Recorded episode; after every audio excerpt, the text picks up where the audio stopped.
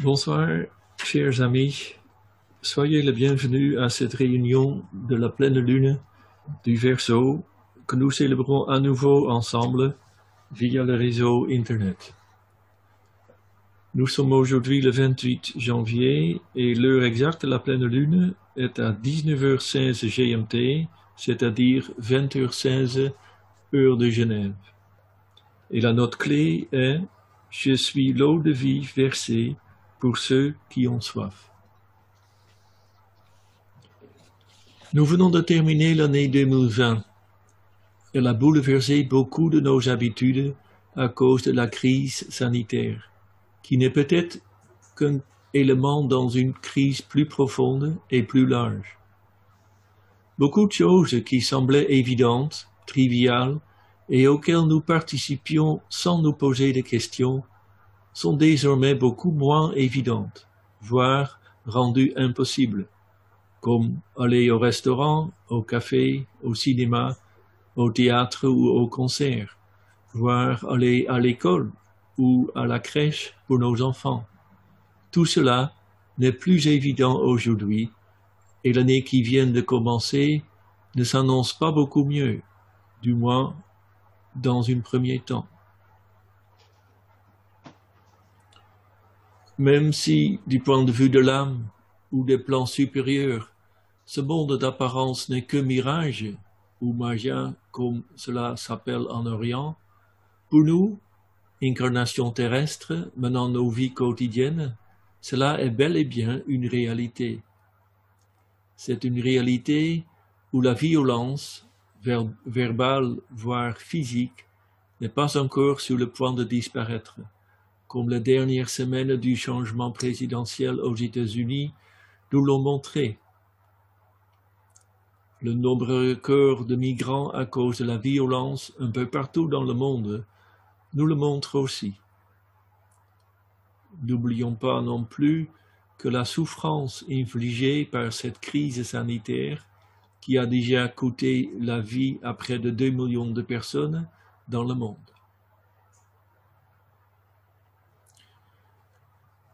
Notre monde ressemble plutôt aux écuries d'Ochias, dont il est question dans l'onzième travail d'Hercule, tant sur le plan physique ou émotionnel que mental. Si le récit du travail d'Hercule trouve son interprétation de préférence sur le plan supérieur, il est malheureusement encore d'actualité dans notre monde d'aujourd'hui le travail du nouveau groupe de serviteurs du monde, qui œuvre pour un monde meilleur, ne fait que commencer. Nous y reviendrons tout à l'heure lorsque nous développerons quelques idées empruntées du livre Où va le monde sur la trace d'Hercule de Patrice et Frédéric Brasseur. Mais avant d'aborder l'onzième travail d'Hercule, associés aux énergies du verso, recueillons-nous quelques instants avant de prononcer l'affirmation du disciple.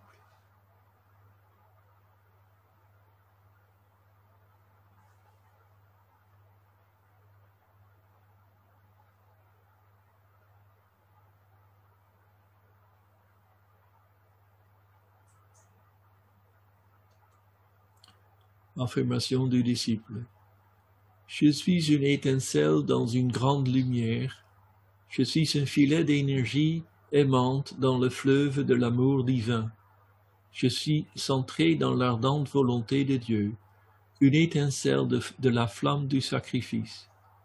Et ainsi, je demeure.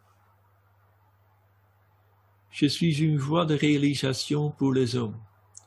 Je suis une source de force qui les soutient je suis un rayon de lumière éclairant leur chemin. Et ainsi, je demeure. Et demeurant ainsi, je reviens et foule le sentier des hommes, et je connais les voies de Dieu. Et ainsi, je demeure.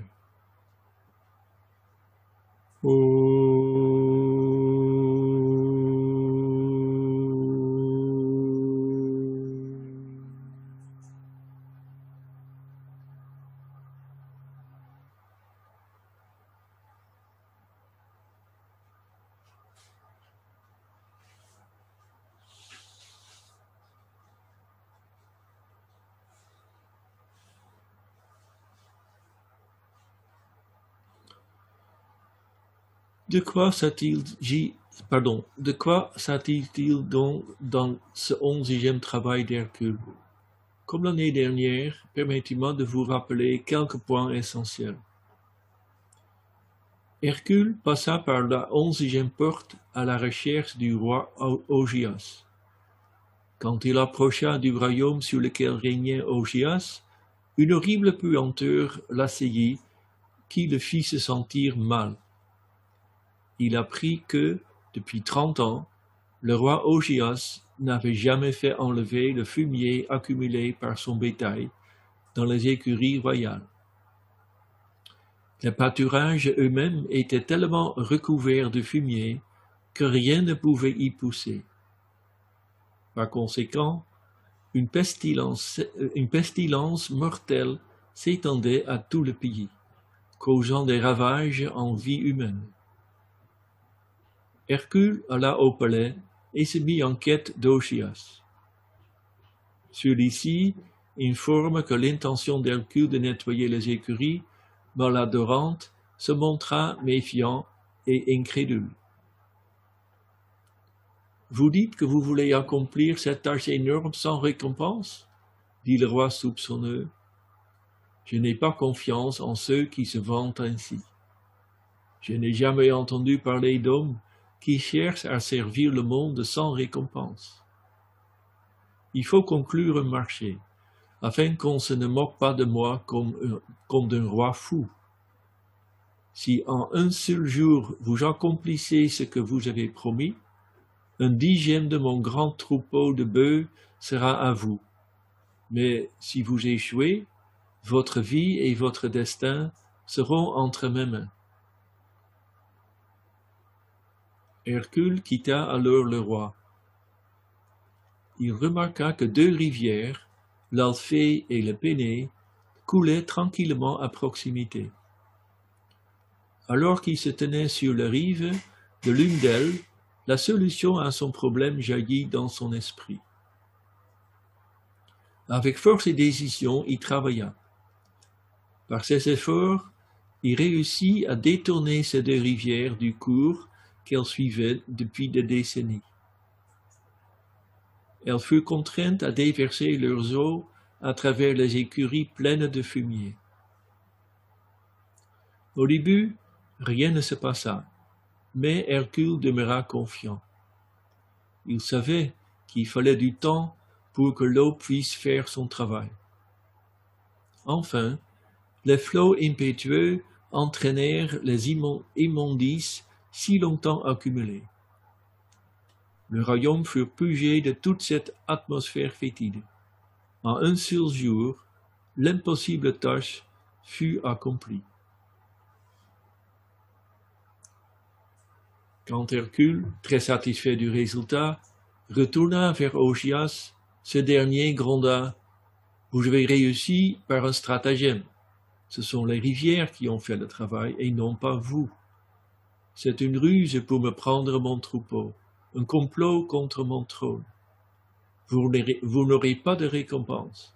Sortez, allez-vous-en avant que je ne vous raccourcis d'une tête. Ainsi, le roi chassa Hercule et le pria de ne jamais plus remettre les pieds dans son royaume, sous peine de mort.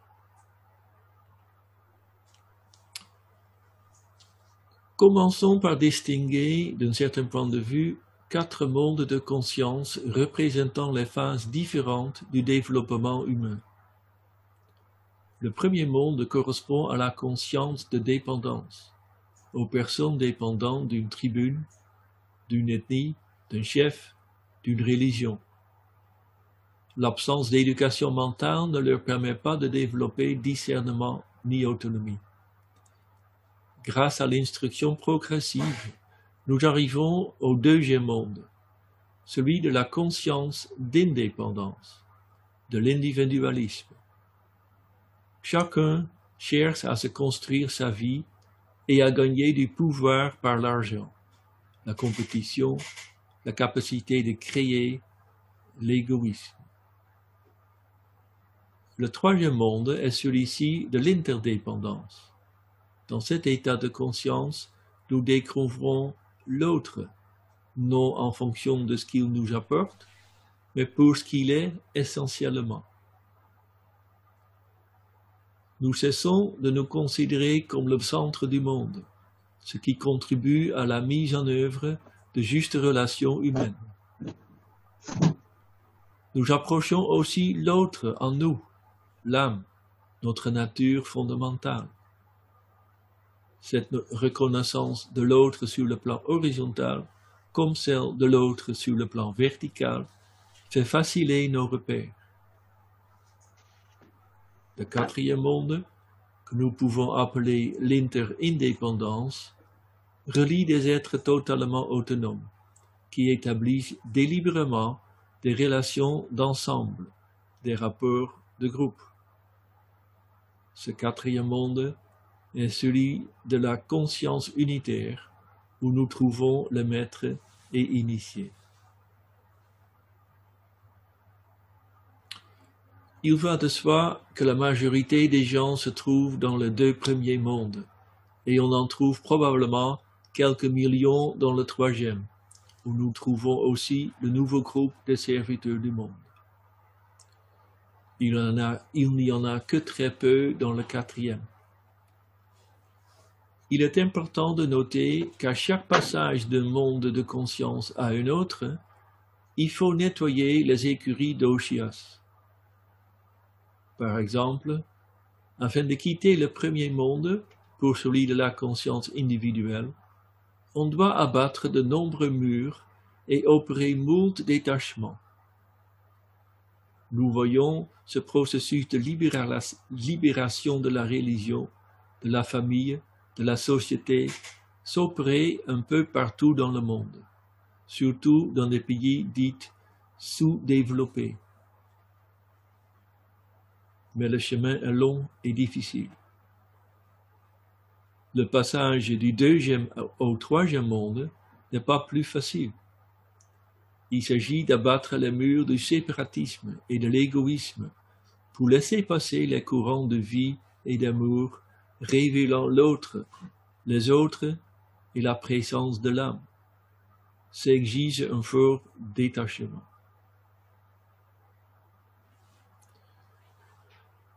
Un excellent exemple du deuxième monde de conscience est notre société de consommation, où chacun cherche à acquérir des biens pour en profiter.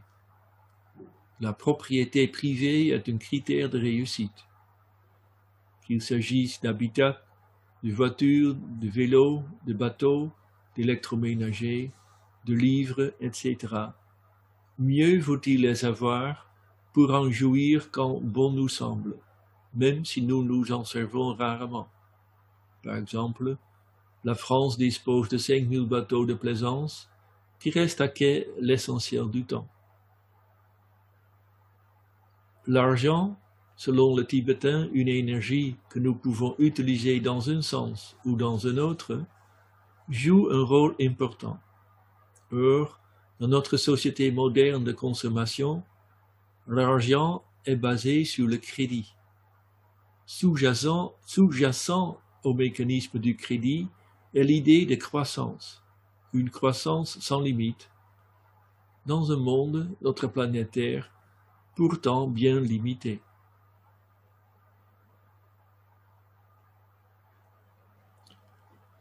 La prise en compte d'autres valeurs non consommables et l'importance donnée à l'interrelation, aux justes relations humaines, impose l'abandon de ce fonctionnement pour se hisser jusqu'au troisième monde de conscience. Tel est le défi. Une conséquence de ce mode de vie est la concentration des pouvoirs. Le seul principe de compétitivité, sans prendre en compte d'autres valeurs, nous a conduit à une situation où les GAFA c'est-à-dire Google, Amazon, Facebook et Apple, dominent non seulement les marchés, mais aussi des gouvernements. Même si on peut saluer la décision de couper les comptes Twitter et Facebook de Donald Trump, le fait qu'une personne, ou un très petit groupe de personnes, puisse priver environ 80 000 d'abonnés du compte du président des États-Unis devrait nous faire réfléchir. Le fait qu'environ 1% des plus riches du monde détiennent aussi autant de richesses que, que 90% du reste du monde relève d'un déséquilibre, déséquilibre criant. Rappelons-nous qu'Hercule ne réclamait aucune récompense pour son travail.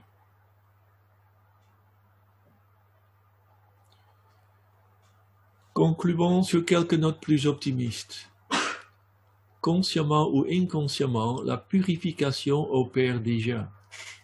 Elle commence à fissurer les murs de certitude pour laisser circuler le courant de vie et d'amour que sont les nouvelles idées.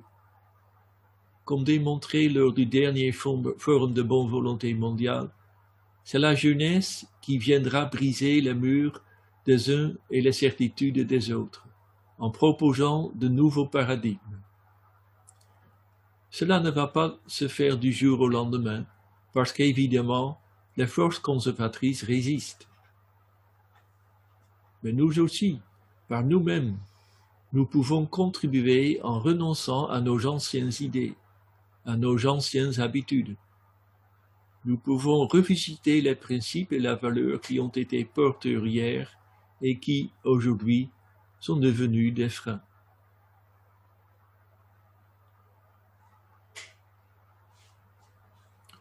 Concernant la société de consommation, nous voyons un peu partout dans le monde des projets locaux de partage.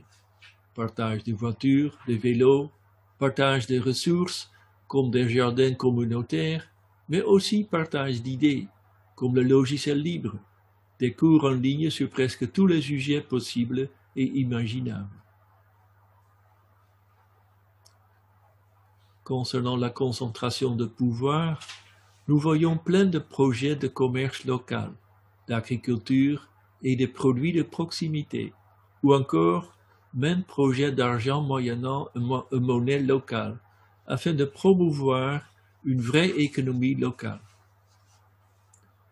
Les possibilités inimaginables il, y a encore dix ans des imprimantes 3D permettant la production des objets de toutes sortes annoncent un modèle de société bouleversant. Il y a plein de projets innovateurs en cours.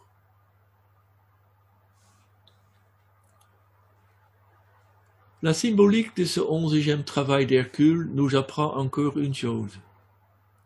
Même si nous constatons des tensions dans le monde extérieur, le vrai travail est à faire dans le monde intérieur.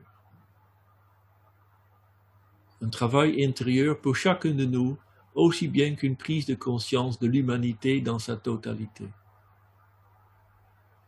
Nous avons vu que lorsqu'Hercule fait couler l'eau dans l'écurie, au début, rien ne se passe. L'eau pénètre, mais la saleté est d'une telle ampleur que visiblement rien ne se passe.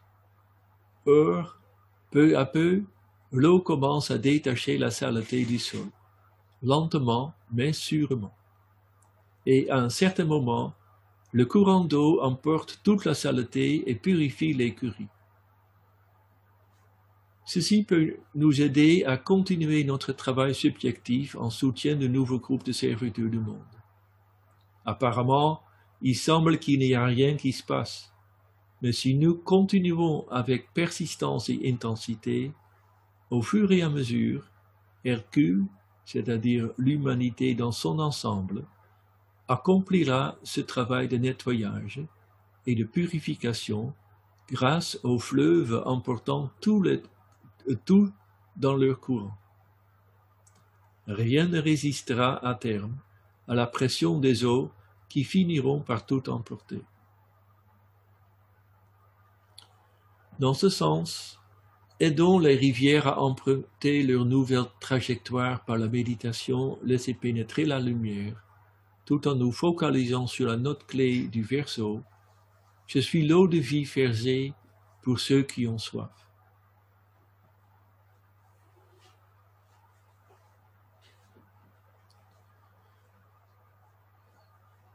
Méditation d'approche de la hiérarchie lors de la pleine lune.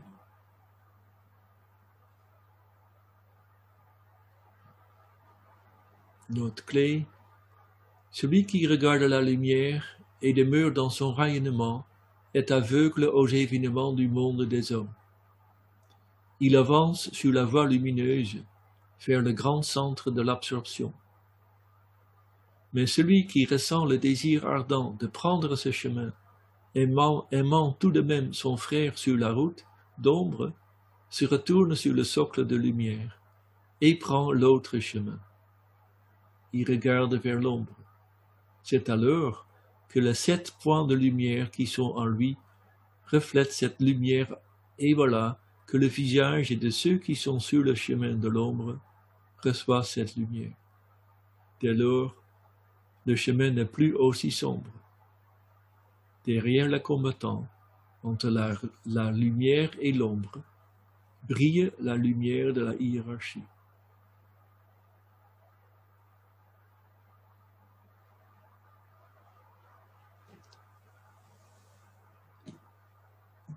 Méditation, laissez pénétrer la lumière.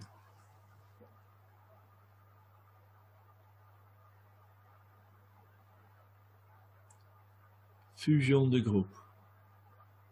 Nous affirmons la fusion et l'intégration du groupe dans le centre du cœur du nouveau groupe de serviteurs du monde, médiateur entre la hiérarchie et l'humanité.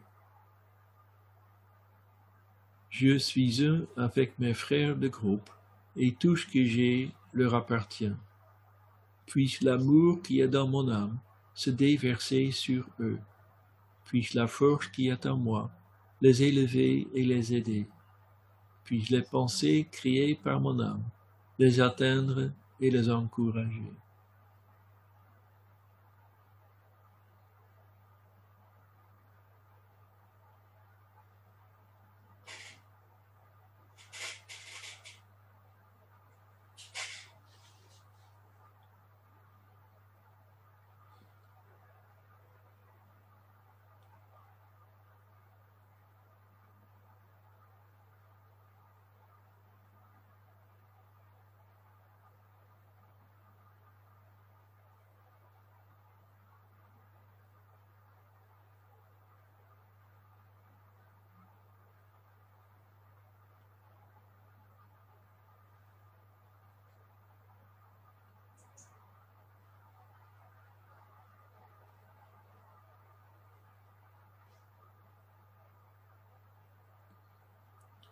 Alignement,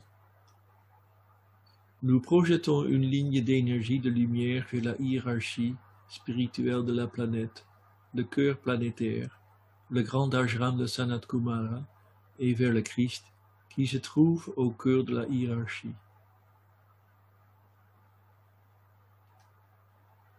Étendons la ligne de lumière jusqu'à Shambhala, le centre où la volonté de Dieu est connue.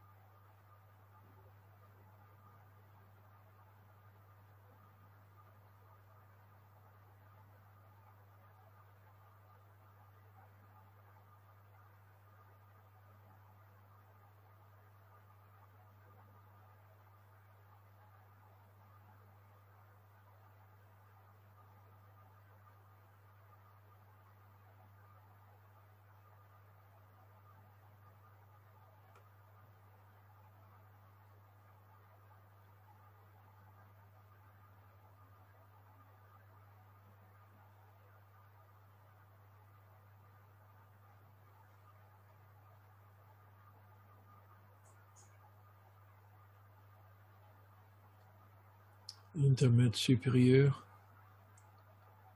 Maintenant le mental contemplatif ouvert aux énergies planétaires, affluent de Shambhala, irradiant à travers la hiérarchie. Utilisant l'imagination créatrice, visualisons les trois centres planétaires, Shambhala, la hiérarchie et l'humanité, venir graduellement en alignement et en interaction.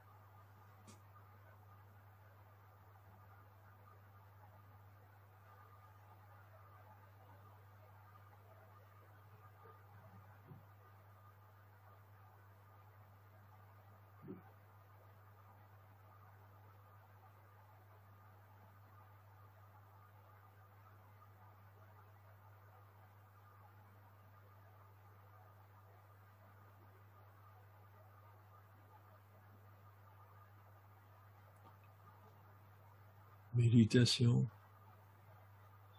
Réfléchissons sur la pensée sémence correspondant au signe du Verseau. Je suis l'eau de vie versée pour ceux qui ont soif.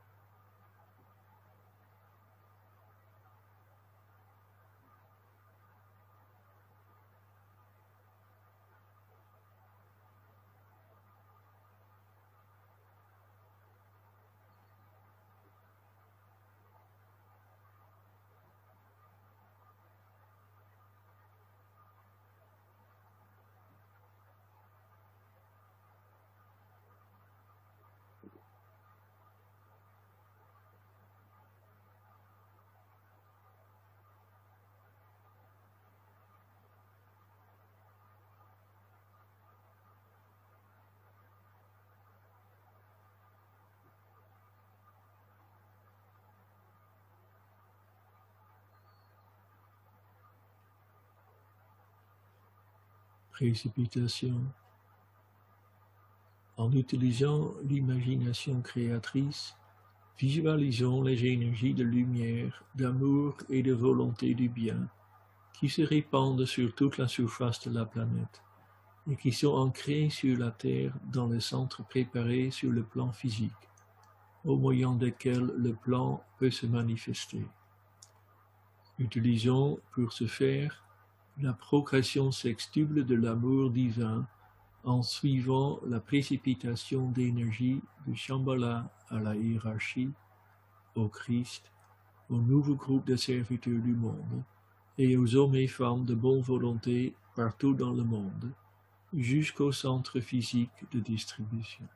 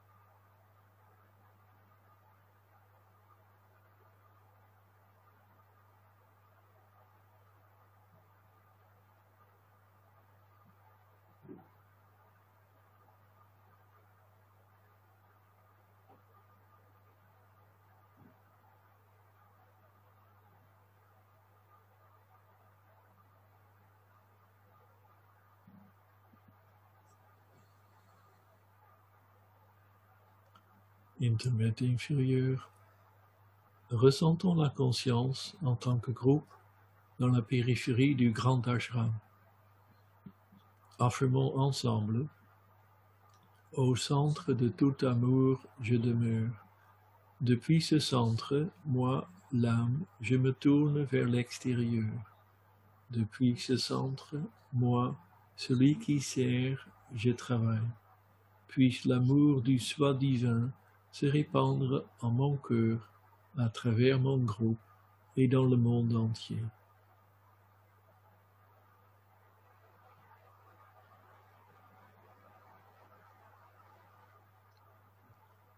Visualisons l'influx spirituel affluent libéré depuis Shambhala à travers la hiérarchie et pénétrant l'humanité par le canal préparé. Considérez comment ces énergies affluentes établissent le chemin de lumière pour l'instructeur du monde qui vient, le Christ.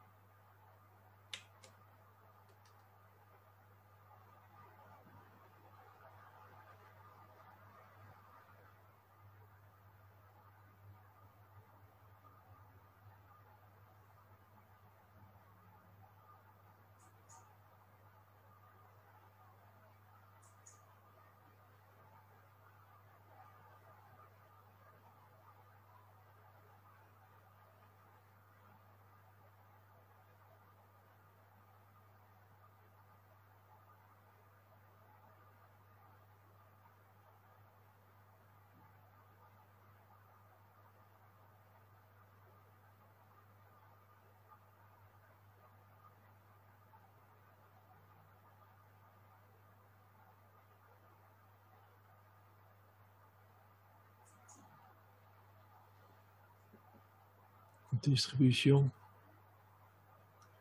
Au moment où nous prononçons la grande évocation, visualisons le flux de lumière et d'amour et de puissance qui nous parvient de la hiérarchie spirituelle par l'intermédiaire des cinq centres planétaires, Londres, Darjeeling, New York, Genève et Tokyo, et qui irradie la conscience de l'humanité tout entière.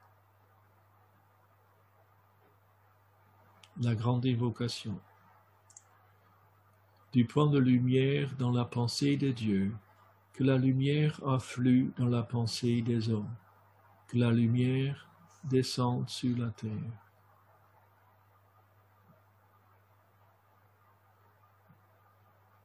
Du point d'amour dans le cœur de Dieu, que l'amour afflue dans le cœur des hommes, puisse le Christ revenir sur terre.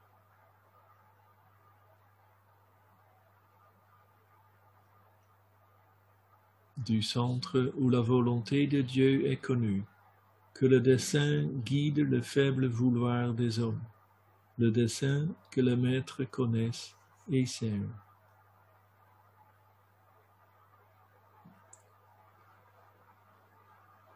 du centre que nous appelons la race des hommes, que le plan d'amour et de lumière s'épanouisse, et puisse-t-il sceller la porte de la demeure du mal. Lumière, amour et puissance restaurent le plan sur la terre.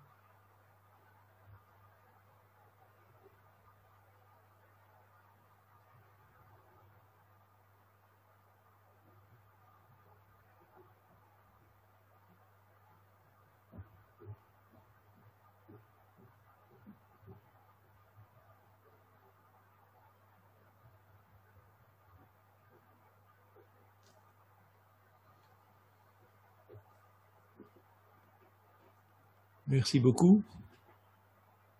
Il me reste à vous annoncer la prochaine réunion de la pleine lune, celle du, des poissons, qui aura lieu le vendredi 26 février à 18h30, euh, aussi par Zoom, avec sa note clé. Je quitte la maison du Père et en revenant, je sauve. Merci encore, prenez soin de vous et j'espère au mois prochain.